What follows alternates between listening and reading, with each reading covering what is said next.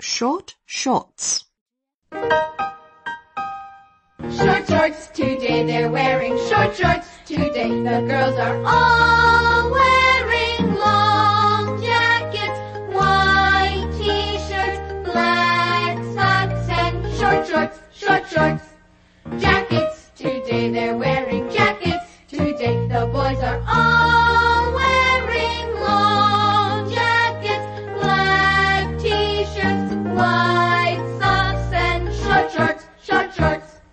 t-shirts. Today they're wearing t-shirts.